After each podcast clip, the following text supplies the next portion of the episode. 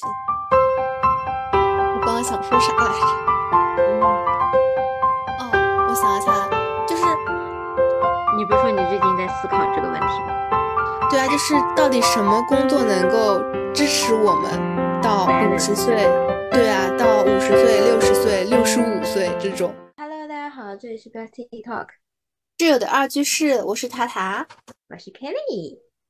就是你说，除了国家公务员，或者说老师，或者说嗯一些很稳定、很稳定的工作，你能够或许还要加个限定词，或许你能够支持到你那么久。对，因为其实国家养你的，你你就完全靠政策了，哪天政策一变，你就四零五零下岗。对啊，就是这种东西都是吃不准的嘛。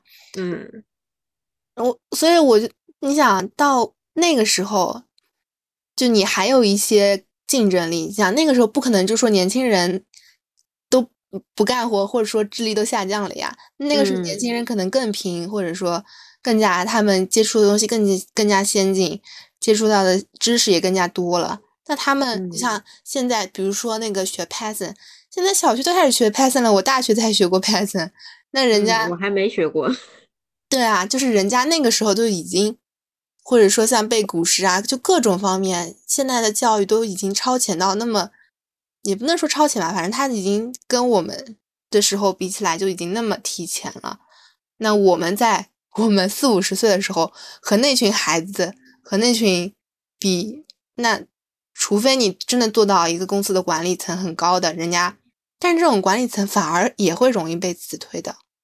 就是人家如果开掉你一条线，对啊，就是嫌你工资高嘛，你他可以重新带起人呀，对，你带一批人起来，或者说怎么样子的，那你怎么才能够把握说你能够继续工作，不被辞退，或者说，你有没有发现这个这个问题的终最最终答案是不当打工人？但是对啊，不当打工人，那我们假设我们那天不是也在说你你你就是创业嘛，那你想就是，首先你这时候创业，比起现在宣扬的大学生创业，你肯定是厉害的。对，就是可能假设我们三十五岁开始创业，就是开始有这个苗头想法，嗯各种准嗯备起来。那那个时候资源可能有一些，人脉也有一些，但是那个时候的风，我们是否能站在那个的风口上，或者说我们把握好时机？因为创业不是说你想创你就能成功的，大把大嗯把创业失败的人也很多的。嗯，其实我觉得比起站风口，我就是你不一定要站在风口，就是你要搞清楚你创业的目的是什么。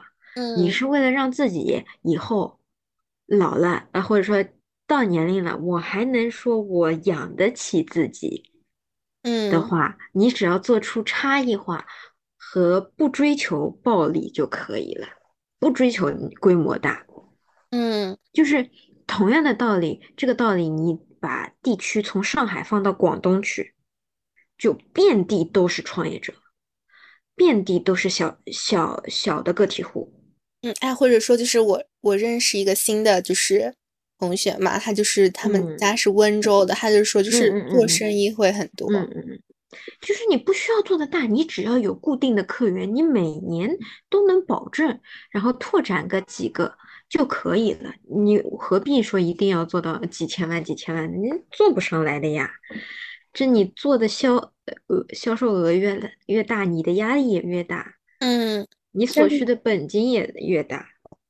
对，就是我我最近在听的一个东西里面，他就是在说嘛，就是他是一个也是一个相当于是之前自己创业的，然嗯。后他就是为了去，比如说他是主要他是做运营这块，自己做运营，然后其他交给人家嘛，他们做电商这种。嗯。然后他就报一个那种像那种俱乐部一样的，然后呢，每年差不多花个七八万，然后在里面，然后里面的人就会分享案例呀，分享那种自己创业的经历，或者说，嗯、怎么操作，或者说在整个的这种创业的，或者说他这个流程。这怎么进行，或者说他怎么能够推广的产品啊什么的，就里面每天都在比呀、或者什么，他就感觉很，那个人就感觉很焦虑嘛。嗯嗯嗯，说他感觉每天都在比数字，就是在比啊，我今天投了一百万进去，或者说啊，我收获了是回回到了回这叫什么回回本了多少？回本了多少？或者说我为了这这个项目，然后加班加点加到几点钟，然后不睡觉什么的。就他就说那个群里就你首先你对于你自我的认知判断，我能不能承受这个压力？嗯。然后我不能承受，我就挑一个，比如说我不需要一个长期时间，或者只有完成这个项目才能回本的行业。对，比如说你找一些行业，它是需要付定金的，但是如果别人要跟你订货，是要先付定金的，而且呢周期较短的。那你首先，其次还不需要重资产的，就是你不需要买买地啊、买厂房这种的。嗯嗯嗯。嗯，那其实你的焦虑感就会降低很多。然后第二就是你作为创业者，你对你公司的期待是什么？如果你是二十几岁、三十几岁，那我是要做大做强。但是如果你是四十四十岁开始，我就是为了每利用我手上这些资源、这些人脉，让自己做自己的主人，我就不被公司所控制了。对，但是就是。嗯，像那个那个人，他就是直接一年之后就退了那个俱乐部嘛。嗯嗯嗯嗯，因为他觉得实在是能，就是受不了。太焦虑了，是吧？对，你特特别是他自己可能是，嗯，单独拿出来看，可能做的还不错，但是放在那一群人里，千万不能比。创业的时候不能比的，不不能比，做生意不能不能比较的。所以我就觉得，其实实话实讲，有能力你。又能又情商有一点，或者是你愿意能屈能伸的人啊，真的是自己做自己的主人是很划算的事情。你不需要跟别人去抢赛道的，你只要看准了，你觉得你这个感兴趣的，你有那么一点点资源的，你只要稍微做个差异化，市场是永远不可能被填满的，一定会有人来找你的。对，就是我们现在是说是这么说嘛，但是真的到自己做的时候，就会发现就是还是。比较困难的吧，嗯，就是你你要做好四十岁你要吃苦的准准备。对啊，就是可能你以前你以前加班，你心里在骂，哎呀，我又要给资本家这这贡献我的时间，对不对？是，现在就是自己就是现在就是你要骂自己压榨自己的时间，是。但是我其实我我脑海中一直觉得就是按照现在，比如说。像我我爸妈就是可能我妈妈是五十岁退休嘛，就是这个年纪，那就是但是我们到时候六十五岁退休，但是我就是会感觉五十岁退休，对啊，就是现在他们就是一个开始可以享受生活的一个时候了。那如果我到四三十五岁，可能还会可以再生生，但如果到真的到四十岁，我可能就不想动了，就是会感觉。但是你是六十五岁退休，你就会想动了。对啊，就是现在是。已经拉长，这算多少战线？起码三分之一的战线了，都。嗯，这个我其实觉得是，这这个怎么说？就是，就是我也很好奇嘛。就比如说，那你妈妈享受生活，享受什么呢？因为也会无聊的啦。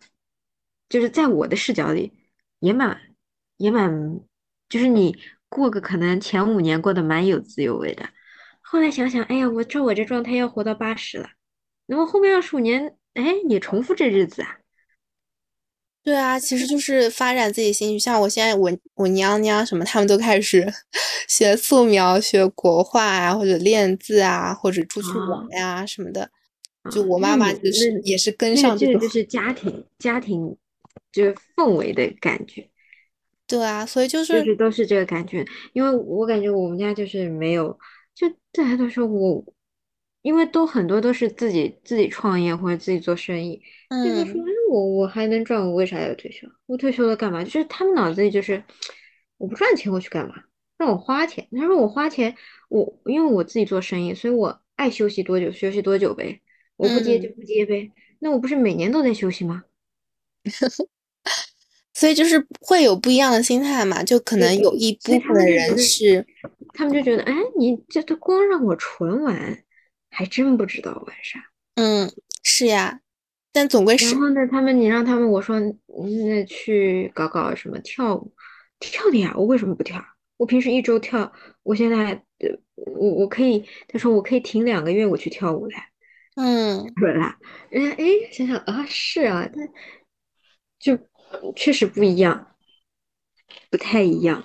但是就所以说，就是拉回到我们嘛，就是到底嗯什么核心的竞争能力使我们能够坚持到那个时候？就我现在当然说我是在不断的学习，但是我并不能保证说我到了，因为我现在才二十几岁，那我年龄再翻个倍的时候，我有现在这样的经历，或者说有这样的一个思想去再学很多新的东西，或者说接触一些新事物，更多有更多的思考。我不能打嗯包票，我有这个能力呀，对不啦？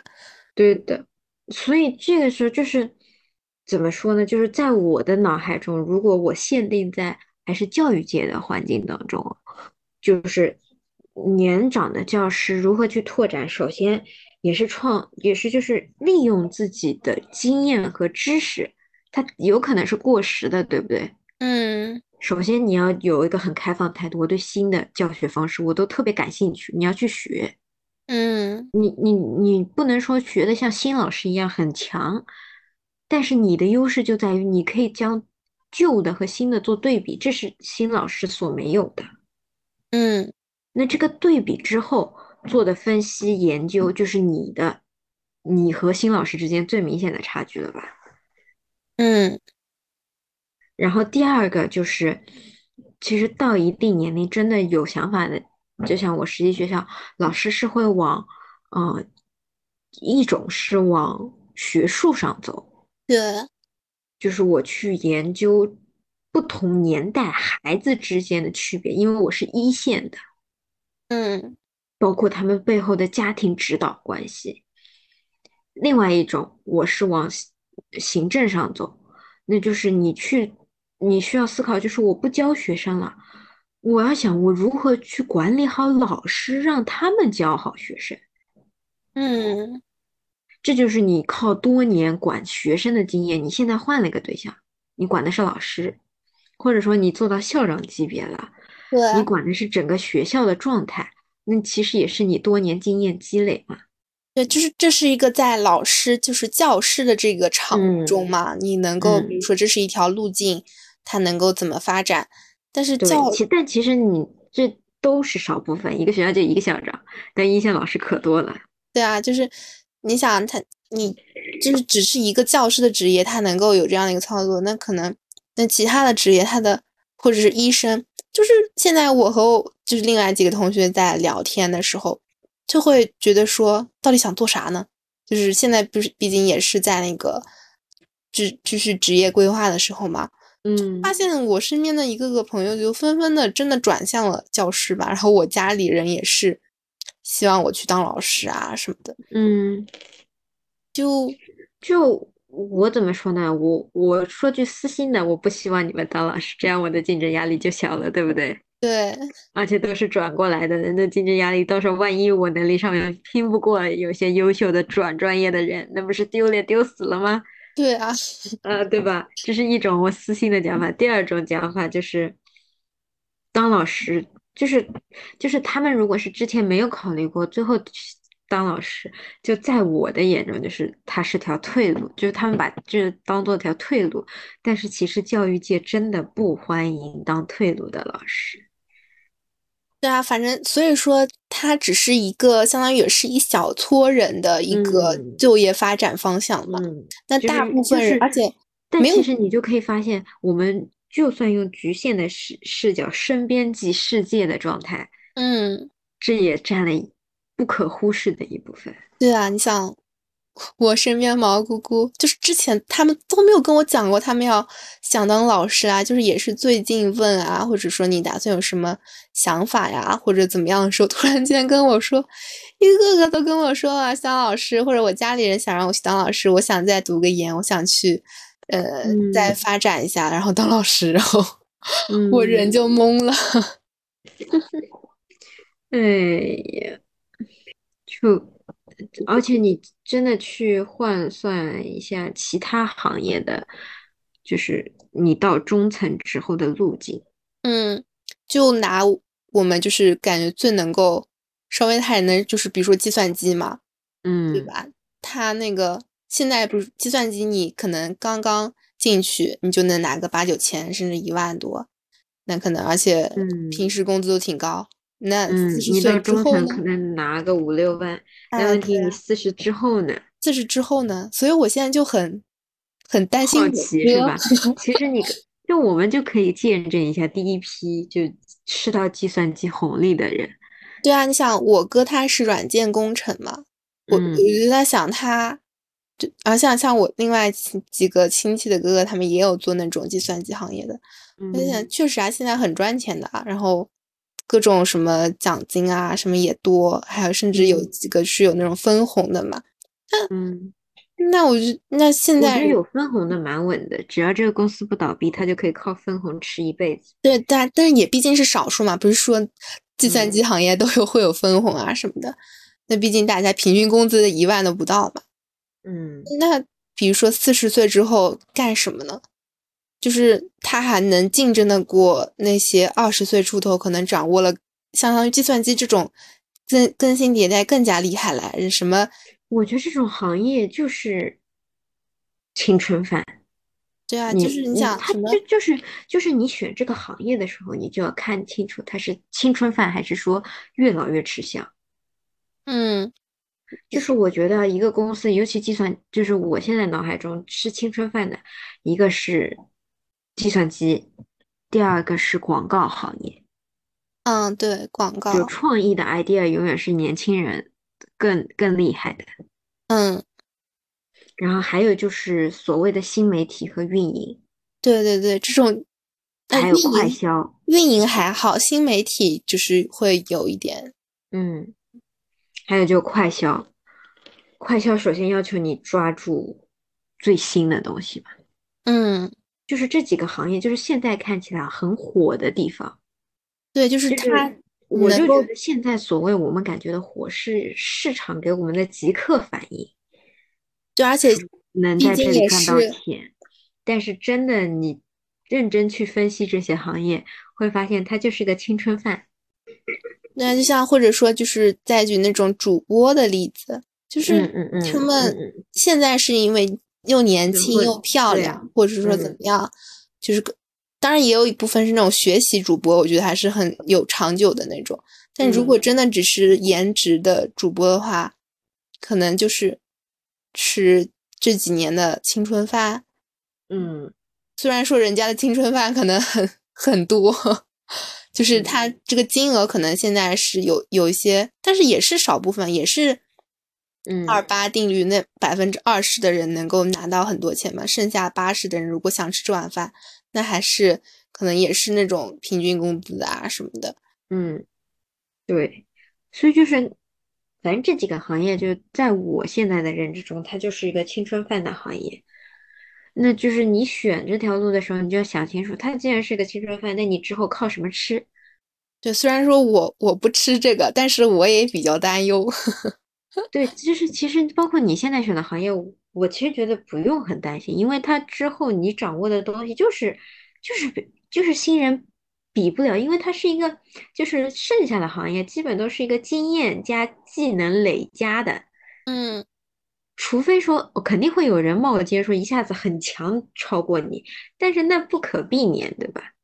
但但是大概大部分的概率，你还是能就是经验加技能，只要你肯做的话，肯学的话，它是老了会吃香的。当然，最典型的就是医生和律师啦，这两个嗯，对，人老师也是对吧？老师、医生、老师也算一个，嗯，法官也算一个，嗯嗯，但是你想，就是真的讲普通人，就我们这种，就是你想，就比如说一个文科专业出身的，对，所以我觉得就是，如果你就是也不是说你的担忧，就是如果说都觉得很担忧未来怎么样，那就是你现在要吸知识呀，就是你对于任何一个可以让你获取知识的地方，都要不择手段的去得到它呀。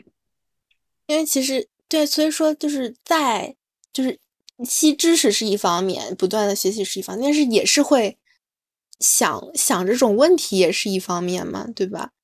嗯，我就首先想这个问题呢，就是很，就我觉得就是大家都会考虑嘛。嗯，你总得想老了咋办嘛，对吧？但是你就得怎么说呢？就还是要找到一个你，就是你会思考他有一部分人有没有可能是因为你觉得，呃，你觉得你不看好这个行业，或者你觉得从这学不到很多东西。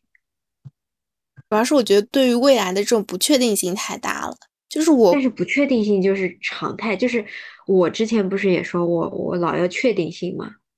但是对不确定性才是才是常态，对啊这个，就是只能去调整。还有就是你真的要找到一个你喜欢的行业吧。就毕竟真的只就是改变才是那个 永恒不变的东西对西。呀，就只有在不停的改变嘛，就是我们要以不变应万变。对，就是其实这种你像你说道理啊都懂，但是他这个思绪没办法，他不停。对，就像就像就像，呃，面试的时候会跟我说啊，我之后会给你机会的，我能嗯，不焦虑吗？可不焦虑吗？当然焦虑。焦虑到爆炸，我哪知道你这句话对几个人说了？对呀，它兑现的程度，呃，兑现的概率是多少？有没有嗯，考核的要求？所以说他这个其实就是我想给自己设定一个目标嘛，就是或者说就整一个目标，我我可能想拉远点，比如说设一个二十年的目标，比如说到四十岁、四十几岁的目嗯，标。但是我发现目标变数很，多，就是你对，你设不出定不来吧？下来。它只我现嗯在目标可能只能一个月、一个星期、一年，可能是我能定下来目标。但是如嗯果你让我战线再拉长，拉长到五年，拉长到十年，甚至二十年，这个目标是根嗯本不能够确定的。嗯，就我没有办法，之前看到过一个说法嘛，就说二十岁就是，呃，胡乱呃胡思乱想的时候。然后呢，呃然后当时是应该是个 TED 吧，好像说二十二十岁最大的呃最大的 bug 就是不，请你不要胡思乱想。然后呢，最好的方式就是请你横冲直撞。嗯，就是他说，我们永远想要说一个确定性，你觉得你按着那个走就好了，但是你只有在不确定的时候，才会才会永远在收获意外惊喜。嗯，对啊。然后不是，我突然 我突然想到一个一个倒推的东西，嗯 就是为什么我会突然想说要倒推，这样慢慢倒推，然后确定自己的目标嘛？就比如说，嗯就我感觉看到比较多是那种结婚，啊、就是那嗯种生小孩啊，说应该是生小孩。假设一个女生，她确定这一生中想要生小孩的，那她嗯这个整个生育年龄咱们就差不多定在三十五岁吧，这够晚了吧？嗯三十五岁，差不多，上海也差不多。对他确定要一个孩子，那。嗯那往前推，那确定你既然这个是个确定事件，那你就得往前推吧。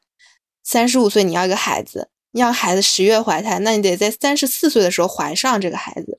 嗯你三十四岁怀上这孩子，你你要么就特地真的是那种 叫什么去父留子 这种什么的，那你总归得结婚吧，对吧？嗯你结婚备孕这方面的，你一年给你一年的时间，呃，一两年吧，算他两年，稍微嗯充宽裕点，过点夫妻生嗯活。那二三十四减二，三十二岁，你得嗯结婚。那再往前推，三十二岁结婚，那你之前得认识人吧？给你两年的指标，那就是也是三十岁，你得找到那个嗯人，然后你们慢慢相处磨合两年，然后结婚，然后我感觉这一步步他还蛮，就是蛮顺利的，就是这样。嗯然后你到三十五岁，你生孩子了，就是我、嗯就是这个时间点，可能这五年你可以往前推或者往后推，你可能在二十五岁，或者说你甚至四十岁也不是不可能。现在这个技术也是很比较医疗技术比较发达了嘛，所以说就是。嗯这个这种，我觉得你需要考虑一些往前推、往后推的一些东西，但是有些东西可能他没有办法这样操作。嗯，就是需需要去考虑。如果你确定这是你人生的必选项，你就必须要去考虑。那必须要去考虑，那你就必须得对自己一部分的人生做出很呃一定的限制性。嗯，就无论是妥协或者让步，就可能假设啊，比如说我是一个想要环球世界的人，就是这是一个确定的目标。嗯，那比如说可能疫情啊耽误了我三年，嗯 那可能后面比如说那个，比如说我现在想去俄国，想去想就是就什么俄乌战争和嗯，那边他们两边斯和俄乌克兰乌克兰那边，嗯我想去他们两个国家旅游，那是不是这个时间也得耽搁了？不能去他们嗯那儿，对吧？那所以就是有很多不确定性。那既然我想达成这个目标，那可能就比如说我不能不可能有一个很稳定的工作，这是我需要妥协掉的东西。嗯，就是看哪个更重要嘛。嗯你不可能鱼和熊掌都得的，就几几千年前祖宗已经给留化了，留真理了，就是是这玩意儿是不可能兼得的，嗯，那你肯定要有舍取。所以我就有时候就兼得的情况下，就是其实你在，就是你可以兼得呀，你可以看现在双职工家里有两个、三个孩子的也有的呀。嗯对，在兼得，你又是双职工，又是两个、三个孩子，你是不是？其实你在赌拿什么去，我呃去去去舍弃呢？拿孩子的教育或孩子的行为习惯嗯去舍去，或者是你和孩子的亲子关系，再或者你这个都能做好，可能是你自己的身体，你是不是睡眠少了？嗯就是你肯定会有东西，只是说隐形和显显性的东西损失掉了。哎，你这个你这个讲的很像我看的那个，就是我上上周 推荐的青云淡他写的那个，就是破产危机嘛，里面有一嗯个就是讲的就是一个，他不过他讲的是一个是她她丈夫呢是一个是不是也是个计算机的，然后呢那个的妻子其实她就是一个全职太太嘛，然后他们有两三个小孩儿。嗯然后呢，还有就是父母嘛退休，但是没有养老金，就是这样的一个嗯背景嘛。然后结果遇上经济危机裁员，就他们这嗯样的一个家庭就马上面临着破产，嗯，对吧？对，是立刻的。就所以说，就这种风险和这种就是需要再考虑在内。对，就是我就是风险肯定有，你做任何一件事情它是有风险，只是说考虑风险的高低或者你承受能力的风，承受风险的高低。嗯所以我就是觉得我我现在觉得我需要排斥的就是我我以前是拒绝接受任何风险，也就是嗯我们说的要确定性。对，那现在你就是你可以这么想，你就是个风投，然后呢，你的人生就是你的一盘投资嗯，对啊，就是我感觉现在就是不断的加大那个我的那个风险杠承受杆，对吧，？对啊，风险承受能力不断的提升。我就觉得我现在就是抛弃了百分之一百安全的，我说一百分之一百安全稳妥的，我现在一点都不愿意，对啊，就起码百分之六嘛。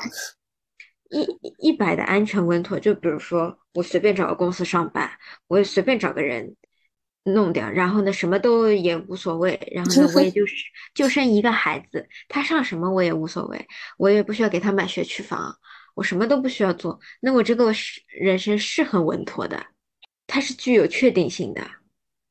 哦，它的确定性就是，如果孩子聪明，他能考上好的；如果孩子不聪明，我也找不到他工作，他只能自己自生自灭。嗯，只要你能接受，其实百分之一百的道路一直存在的。对啊，就是也确实，就你说到这个，你只要你能接受，就是所以就是风险和收获是同时并行的。如果你一定要有收获，就是我们买理财产品，你一定要三点几、五点几或者十几、二十几的投资回报比，你就要忍受它是不是可能会跌到负的。对啊，就是你得忍受你在它可能跌到负的时候，你忍受那个焦虑，或者说你索性就不看它，或者说你就完全忘记了它这件事情。对，所以我觉得这这就是我现在我觉得比刚进大学的时候我也要一条很稳妥的路，但现在我觉得我愿意去冒这个风险。但是就是你要设定好你的区域值在哪里。你觉得你比如说，就跟股票市场说，跌到这个价格或者涨到这个价格，我就卖了。嗯，就我的我的顶底线和上限都在这儿，到这个我就接受不了了。但是你说到就是那个，就大学入学嘛，但是我就是嗯感觉现在比大学入学的时候更加，我不知道是因为年纪较长，或者说正好处在这个毕业季的这个时候，嗯嗯，就是我大学的时候，我感就是刚刚进去的时候，我是一个特别的，就我感觉对事物没有特别大的价值追求，我主要提升自己。比如说，无论是看书啊，或者说我喜欢听的一些课啊，或者说就类似于这种参加一些活动啊，我其实主嗯要追求的是个人的体验和发展。就是我可能就是那种可能抱一本书就直接在图书馆里，就也不写作业，就是看那本书看完，然后结束。就我感觉嗯我现在已经很难回到那个时候，就是专心的看你已经是个合格的打工人了。就是我没有办法回到那个专心看一本书，就是我感觉我现在就算看小说，功利性吧，对，就是它那个功利性没有办法抽脱出来，就是我可能看书也会觉得，就比如说我要看个它能够带给我什么价值的书，虽然说不是嗯说我之前看的书没价值，可能是它那个价值不是我能够马上能够立，刻给你展现的。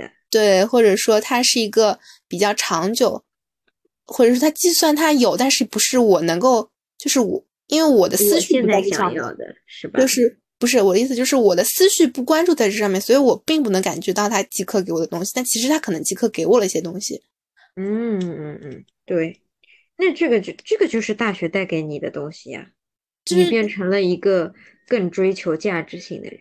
对我就是能够明显感觉到自己变得更加的，就是确定那个一一是确定目标吧，就是我我要知道我做这件事我干啥呢？我有啥目的吗这？这就是个好处嘛。对对，你至少知道我往哪走了。嗯。然后不好的就是我只知道我要往这走，对，就是我有时候就会感觉说，我追读书太功利性。就是会对我会有这种功利性，或者说我那么功利，我干什么呢？所以我我不是一直说你适合学 学术界吗？不功利性。但学术界就是我也不能确保，就是我能够胜任这个东西。学术界怎么说呢？学术界就是个越老越吃香的地方，只要你肯熬，你怎么着最后都能熬个副教授。我跟你说，只要我熬过跟我同时代的那批学者，我就是那个主导的人。你只要熬过他们，对不对？你只要保保证好自己的身体，活着，你就是那位大佬。我就是那位哎活化。石。祖对，别人到时候就还来，哎，我某某教授啊，哎呀，这个就是，就就是熬嘛。那功利性，其实我觉得是太正常不过了。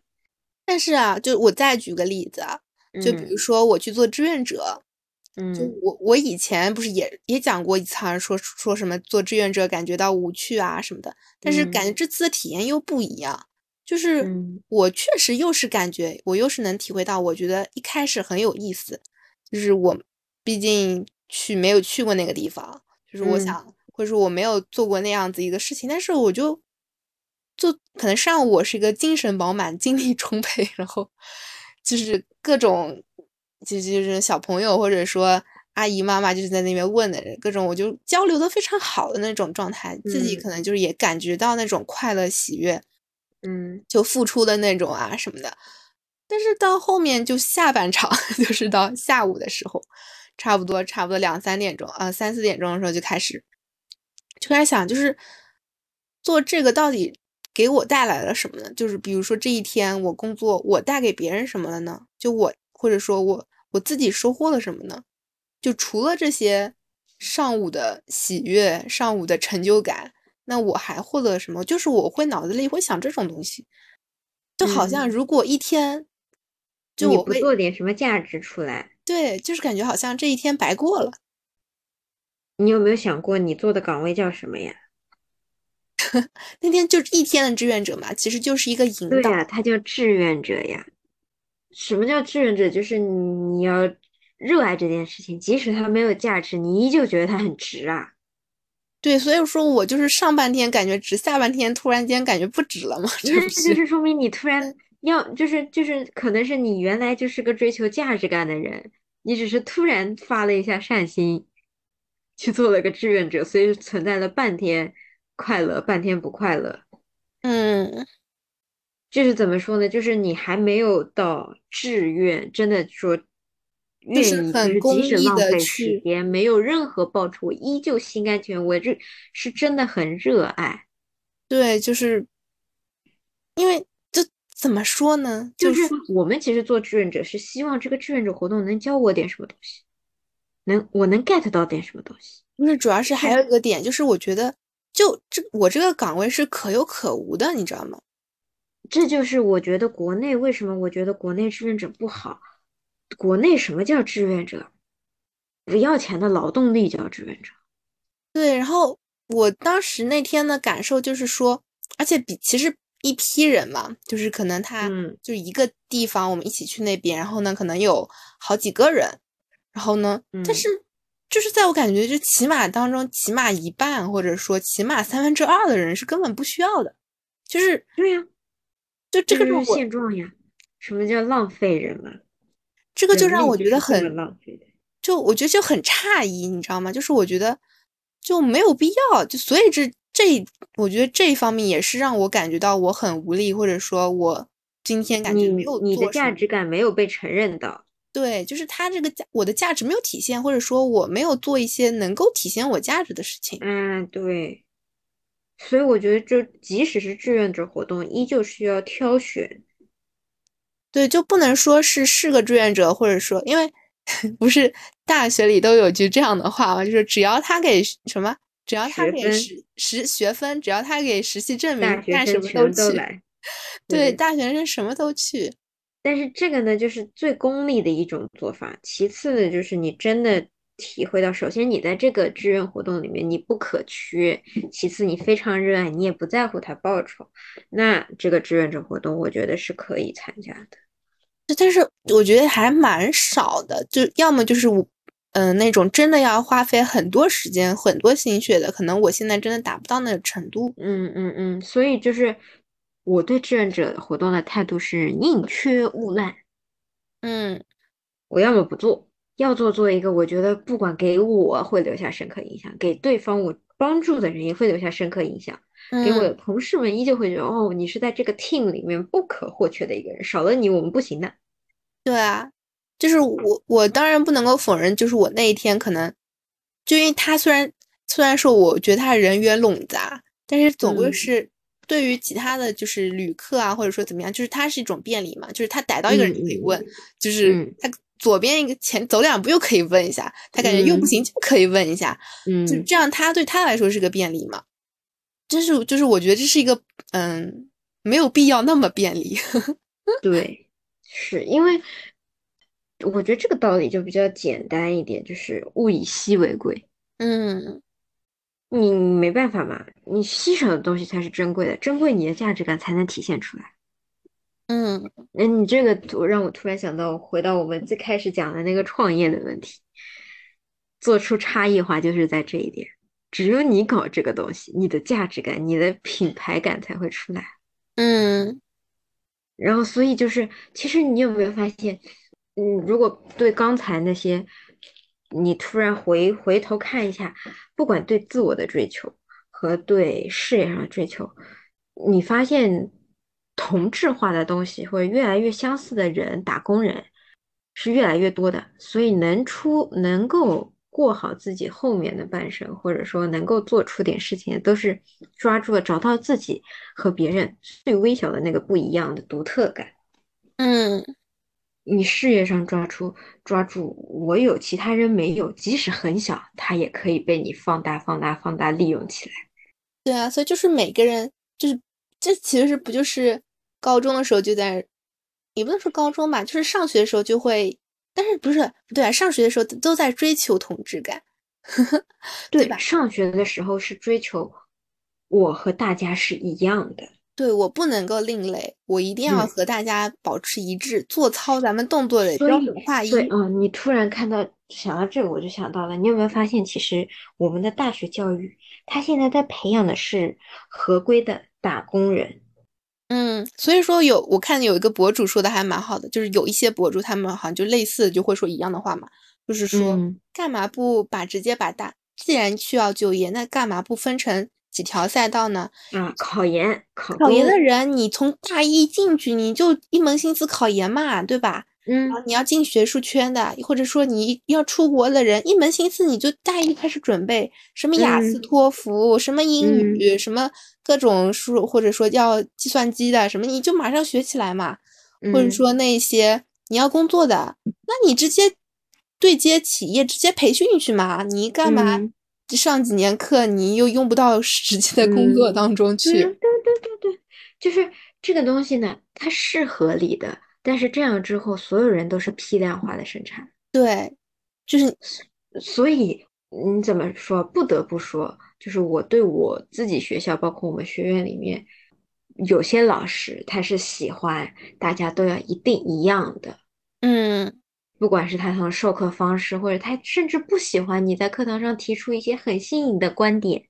嗯但有一些老师，正是那些允许我们随便发声的老师，或者校园管理者，我觉得让我在我身边这一届里面，自己专业或其他专业看到了那么一些职业的多样化嗯和各种各样的生活状态，我觉得是很好。就他们不说，哎呀，你怎么这样子过？你怎么怎么怎么怎么怎么样？就不去评判要求别人一定要合规。嗯我觉得这就很好。然后这也是一个我当时我的导师发现下面几届的一个问题，因为他们现在把大学当成了高三的翻版，对啊，就是越来越这样了嘛。对，然后呢，你会发现他们越来越同质化，进入学校就开始我要绩点，我要拿奖，我要那个，所以我们一个老师就说我现在不上基础课，因为他说没有任何的新颖的观点给我，听话，会记笔记，能考高分就是他们的代名词。但是你不觉得这其实又是一走向另外一边吗？就是像我们刚进大学的时候，感觉老师和家长都在说：“哎呀，绩点嘛，随便考考的呀，就不要紧的，对吧？”就大学嘛，就开始玩了呀。感觉现在又感觉又改变了这样的一个势头，又感觉又变成了大学你要努力学习，你要出来你要找份好工作，你大学也要好好学，就感觉好像是不是又转变了这样的一个，我觉得转变就是因为三年疫情。嗯之前的环境是可以，你即使你有你有你创业的空间，有你发展空间，现在都没有了呀，只有大公司能活下来。就或者说它这个空间见越来越收紧，对，见证了多少小微企业的倒闭，嗯。多少人撑不过去一屁嘛，不可能。他三个月能周转，六个月能周转，但是两三年他没有办法能够对呀持续的周转。这个影响是一种潜，我觉得它是一种社会上很长时间的一种影响，至少五到十年的这一代人都是这样子的。啊，你这个说到说到这个，让我突然想起来，我今天看了一篇论文，它就是讲那个信任是如何建立的。他就说嗯，到底是它是一个长久持续的状态呢，还是说你即刻能够改变的？他那个实验结果就是得出的结论就是说，信任这种东西呢是能够立马改变，就是它你只要接触的一个很短的环境，然后你感受到了，无论是高信任度还是低信任度，你就会即刻改变你原来的这种体验状态。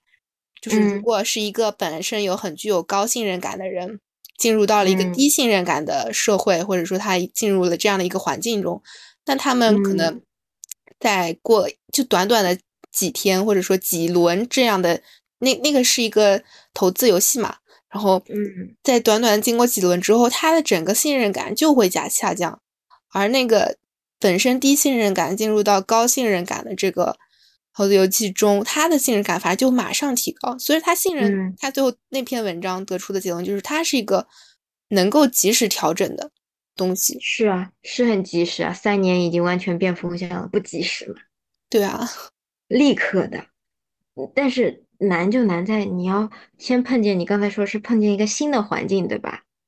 对，就是它它的好处在于它能够，比如说我们在嗯嗯再换一个更加，比如说投资风险好的环境，如假设我们在这两年就变成马上变成那样的环境，可能大家现在又马上可以转变。对呀，这是一对啊，你也说的是整个投资环境立马变成好，但是投资环境这个是一个长期的过程，它只可能慢慢慢慢恢复，突然变好，你更慌了。是啊，所以这个东西，我觉得它就是会影响一代人。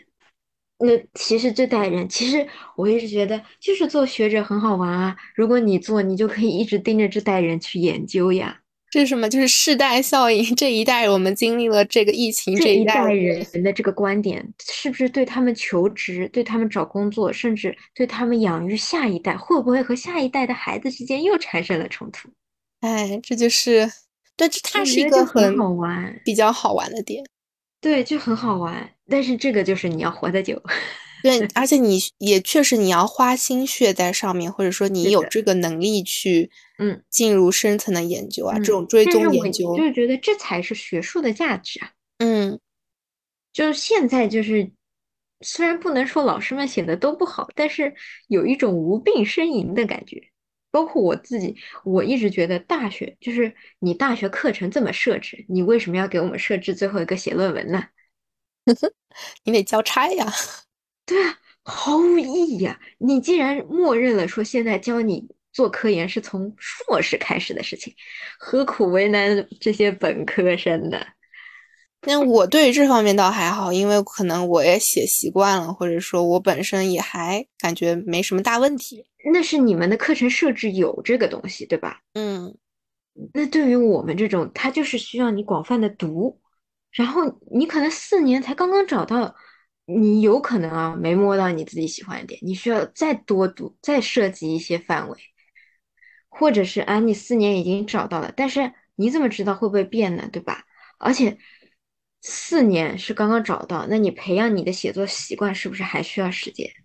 嗯，能力它是需要练的，就是不是？我就觉得不是每一个专业都需要去写论文。那就比如说你学 CS 的，就是电脑技术的。嗯，我就是想要出去赚快钱的。我写个啥论文呢？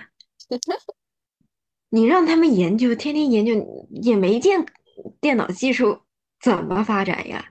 这不学的还是 C 加加、Java 什么 Python 吗？哎呀，那我就觉得也很为难他们，你知道吗？不晓得呀，就这种我也不写那种论文，没写过。你换一个角度想，我就觉得就是。你如果专业确实涉及到你从大一就开始教，那我觉得毫无问题，它就是检验你合不合格的一个作品。嗯，还有最搞笑的，美术要写毕业论文。对呀，还有那种声乐写律，因为 声乐写毕业，你不是你你还接着把贝多芬几千几百年拉出来再编编诗啊？有时美术也没见出多出名的画家呀。但是我觉得也。这就可能也是刚刚你就是说，就是他其实不需要你，嗯，很多的，他可能就是一个检验，是吧？嗯，检验或者说他，那如果是检验，就请你不要设查重呀，你不要设创新呀，有必要吗？其实又想要创新不出来呀，他希望你去思考一些，比如说在你这个专业去思考一些新的东西，他又想要你我觉得说，比如说啊，就是。我脑中的设想，比如说你让 C 九就是九八五的人去写，或者是你让有想法的人主动去写，你不能说强制性让每一个人都去创新。你之前你每一个人都创新了，那我们是不是应该很牛啊？不是你之前不是也觉得你自己写的东西还蛮不错的吗？我们我记得我们是很不错，但是自己也讲到过，我觉得是我的东西是很不错，但是我从我看。周围的人写东西，包括我自己，你说他不错吧？他有创新，但是我真的创新出了什么实质性对社会有用的吗？没有。嗯，就如果就是比如说认真写，可能就对于我自己来说，可能是一个提升，就需要看很多的东西，然后嗯，知道一些很多东西都是到理论，甚至我们都没有提出一个论，我就提出了个方向，我觉得这个方向很好研究，但可惜了，我不研究，我没有想要深造的意愿。然后这是这是我们这一种对吧？说我觉得我写的东西还不错的，可以读一读的。那我看到了我室友，其实他们就是他也不想要创新，你知道吧？他就是为了完成任务去交的。嗯，那你觉得他多痛苦呢？啊，你说到这个让我想起来，我有说过吗？就是我不是找那个兼职嘛，嗯，找那个写作兼职，我自认为自己文笔不错，你找了写作兼职，我咋？我就去，我不跟你说过了吗？就是想去找那个写作兼职。啊啊啊！你想去找，我知道过，对，对啊，然后呢，还进了那种就是一个就是人家加我了嘛，然后我还想怎么这么快通过我了？就是那种兼职不应该很久，或者说理都不理我那种啊？嗯啊，然后就是那个很便宜的是吧？不是，然后他很快就通过了，嗯然后就把我拉进那个群里面，然后嗯呢，我就发现了我我什么四年三三年半都没有接触到，就从来不知道那种网络上的那种什么代写啊，在哪里我我我进个写作兼职，我找到地方了。对呀，对呀，对，就是，我就觉得，就是我觉得从整体策略上来说，它没有问题，让大家都被迫你去思考，对不对？嗯但是如果说我们，嗯，自我一点，或者说从利益的角度来讲，你这个政策实施下去，它的收获跟你投入的产出是完全不成比的。哎，你看，你这里也在讲目标或者收获感，就是他可能没有想要你收获什么，对不对？反过那他那他大学，如果说他没想让我收获什么，他他设置大学是干嘛？对啊，就是他大学的目的在哪？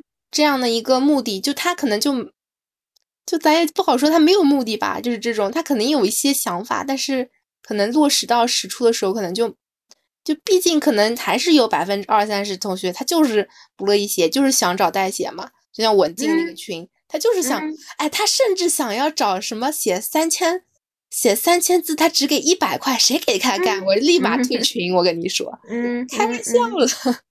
对啊，就就是说嘛，这种谁干嘛？那不可能的。还有查重这种，要么自己手头上有有东西，本给他直接给他一份的，这种谁帮他乱七八糟的写一篇，嗯，对啊，是怎么可能呢？又出不起钱，还还想要这么高要求？是啊，这就是，所以我就，他呢可能是觉得这个政策至少能想有想法的人，我能一下子有一个比例出来。嗯。嗯，但是这个蓝出的比例呢，只能说就是他所认为的目标是不考虑其他那些不符合他要求的人的，嗯，就是那些人就是个炮灰，你就是一不小心进了大学，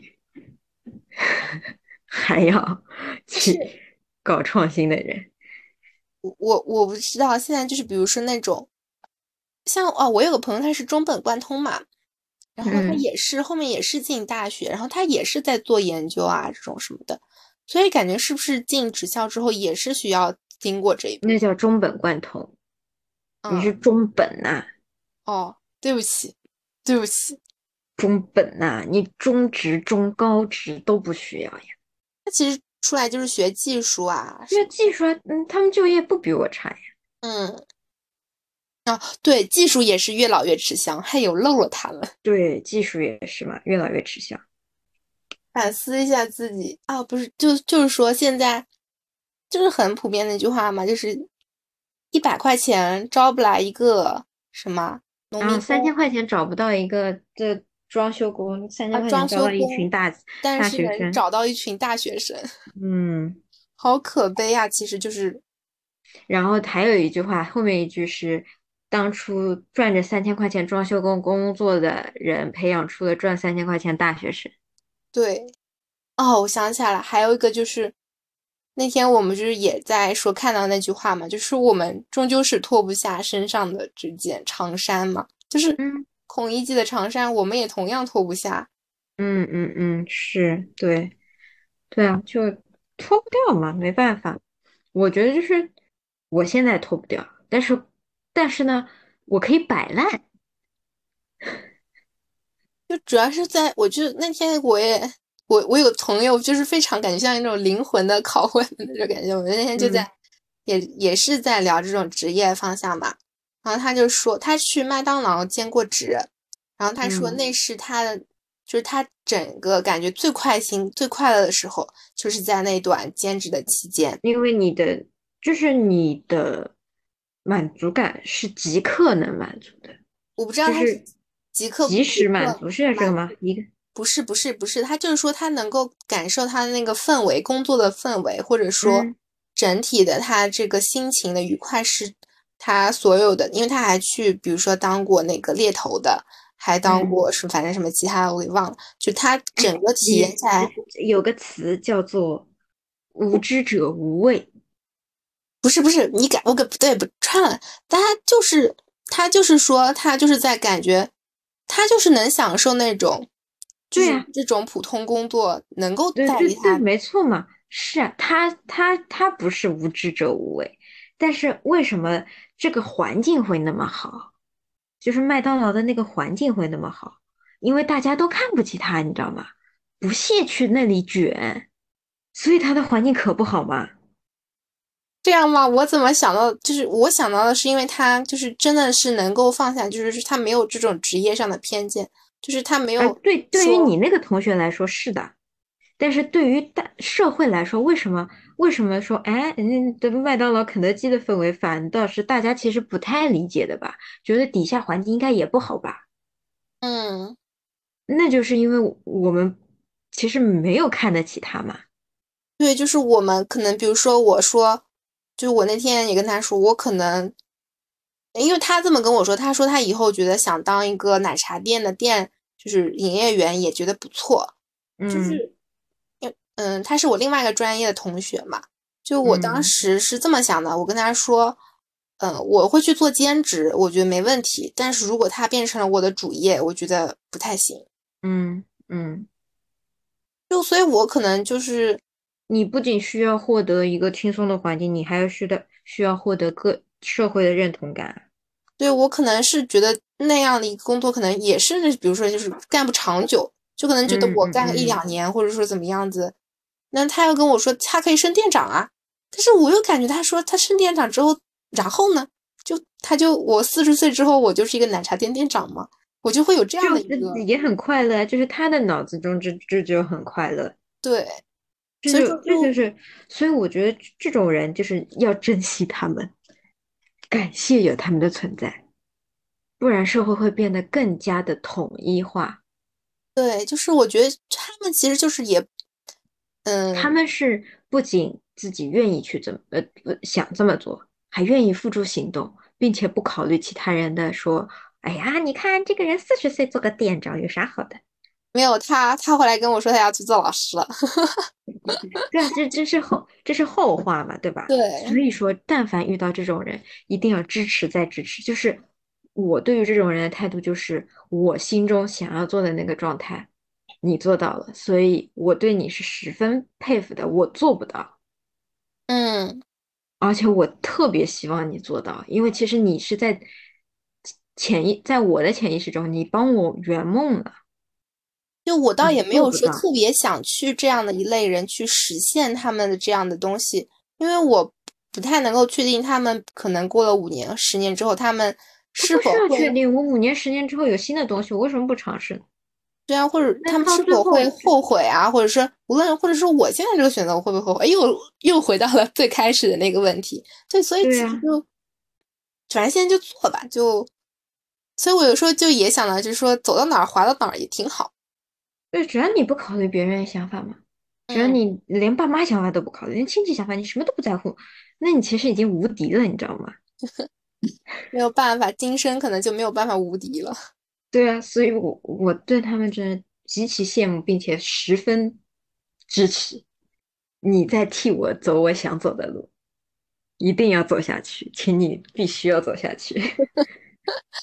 那倒也不至于，哎呀，反正就就就就就这样吧，也想感觉自己就可恨自己没办法开小号的那种感觉。